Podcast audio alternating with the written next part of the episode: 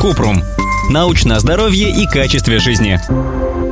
Можете рассказать про недифференцированную дисплазию соединительной ткани? Кратко. Недифференцированная дисплазия соединительной ткани – болезнь, при которой поражаются различные органы. Поэтому у нее нет характерных симптомов, и ее сложно диагностировать. Это аутоиммунное заболевание, то есть оно возникает, когда иммунная система атакует сама себя. Лечение зависит от тяжести и того, какие органы поражены. Подробно. Недифференцированная дисплазия соединительной ткани чаще встречается у женщин и редко у детей. Обычно она начинается в 30-55 лет. Общие симптомы недифференцированной дисплазии соединительной ткани.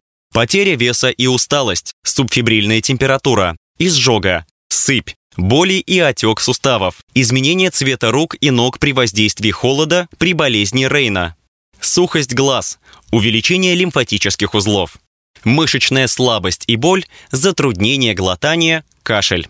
Диагноз обычно ставит ревматолог. От болезни нет конкретного лекарства, но поскольку она хроническая и поражает органы в течение многих лет, пациентам нужно медикаментозное лечение. Ревматолог обычно назначает кортикостероиды, иммунодепрессанты и нестероидные противовоспалительные препараты, чтобы контролировать воспаление. Еще лечат гастроэзофагиальную рефлюксную болезнь, болезнь Рейна, глазные болезни, проблемы с сердцем и легкими. Все они – это часть основного заболевания. Пациентам рекомендуют вести здоровый образ жизни, бросить курить, заниматься спортом и укреплять различные группы мышц и суставы.